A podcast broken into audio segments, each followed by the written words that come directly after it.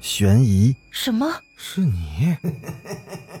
灵异，那个人他居然是飘过来的，他根本就没有腿。奇闻，三天后，警方找到了这辆三七五路公交车。惊悚，别过来！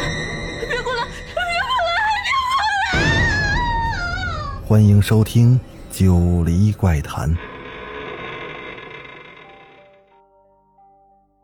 Hello，各位听友小伙伴，大家晚上好，欢迎继续收听《九黎怪谈》。咱们今天继续来讲故事，《别想逃》第二十二集。九点左右，裴然的助手曾景川与两名警察赶到了市医院，在副院长的陪同下来到了医院的停尸房。副院长把盖在蔡敏敏和秋月两位死者身上的白布逐一掀开，印在他们额头上的斜眼睛赫然地呈现在了众人的眼前。这两个斜眼睛跟穆成风的父亲穆富贵和邓如意的母亲温芳死后那额头上出现的斜眼睛一模一样。曾景川盯着那两具尸体，拿出了相机。对着狰狞的斜眼睛拍了两张照片。出了停尸房之后，曾景川向院长询问了几个细节问题，再找来了医院的守尸人李老头和第一个发现斜眼睛的工作人员，又问了几个问题，但结果都没有问出什么线索来。他只好向副院长告辞，返回了警局。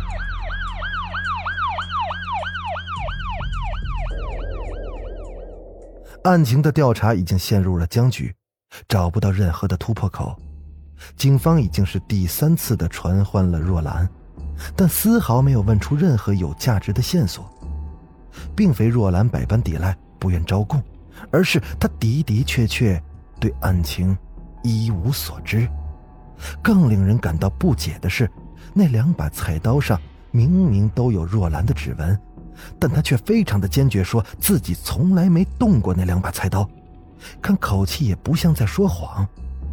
目前除了两把菜刀上的指纹以外，没有任何其他的证据可以证明若兰就是杀人凶手。裴然在办公室里一根接一根的抽着闷烟，听完了曾景川对医院里发生的情况的汇报之后，他把手中的烟蒂狠狠地摁灭在了烟灰缸里。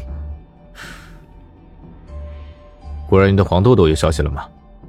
暂时还没有。你马上给我调查一下黄豆豆的身世。好，我马上去办。曾景川走后，裴然把门关紧了，斜靠在椅背上，重新的点燃了一支香烟。他微闭着眼睛，陷入了深深的沉思之中。一连两次的打击，若兰整个人都有些精神恍惚了。慕白向报社请了假，特地在家陪她。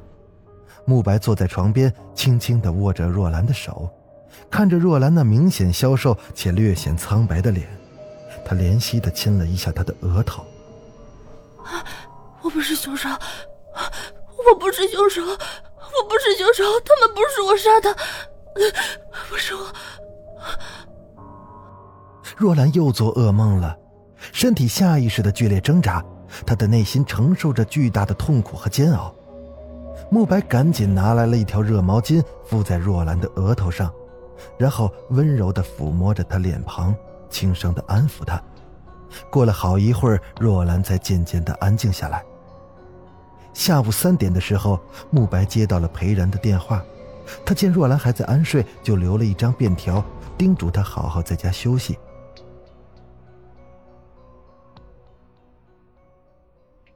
傍晚的时候，若兰感觉舒服多了，头也不那么疼了。她起床靠坐着等着慕白回来。可八点多了，慕白还没有回来。若兰勉强的扒了几口饭，然后坐在客厅边看电视边等着慕白。望着窗外那黑乎乎的夜晚，若兰的心里有些发慌。门外恰好响起了敲门声。若兰来不及多想，赶紧就过去把门开开。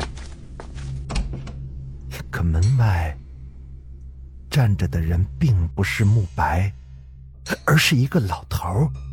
这个老头给人一种非常古怪的感觉，他穿着一套老旧却干净的灰色的中山装，脚上穿着一双旧布鞋。布满皱纹的脸上没有一丝表情，耷拉着眼皮掩住了他锋利的眼神。当若兰的眼睛和那个老头的眼睛相接触的瞬间，若兰的脸上骇然失色。眼前这个老头的眼神是那样的熟悉和可怕。若兰一下子想了起来，上次夜里有人敲门的时候，她从猫眼里看到的那只浑浊古怪而诡异的眼睛，正是这个老头的眼睛。你找谁？穆浩然，我找他。穆浩然，穆浩然不就是穆白的父亲吗？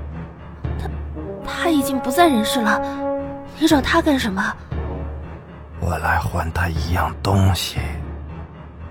老头把手中的一个塑料包裹递给了若兰，然后他转身径直的向楼上走去。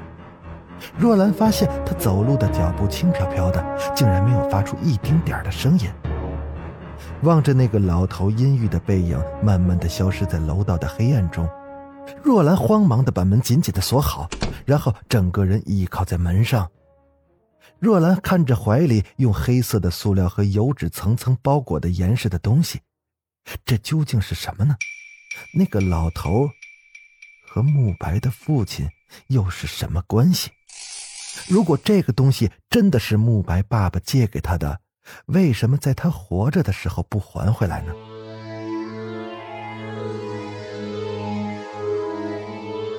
若兰挡不住这一连串的好奇心，她把包裹着的油纸和塑料一层一层的打开。当剩下最后一层的时候，若兰的手明显的有些颤抖。她做梦也想不到。那个神秘的东西，竟然就是上次黄豆豆所刻的那个狰狞的木雕。好了，本集就讲到这儿，欲知后事如何，咱们下集接着讲。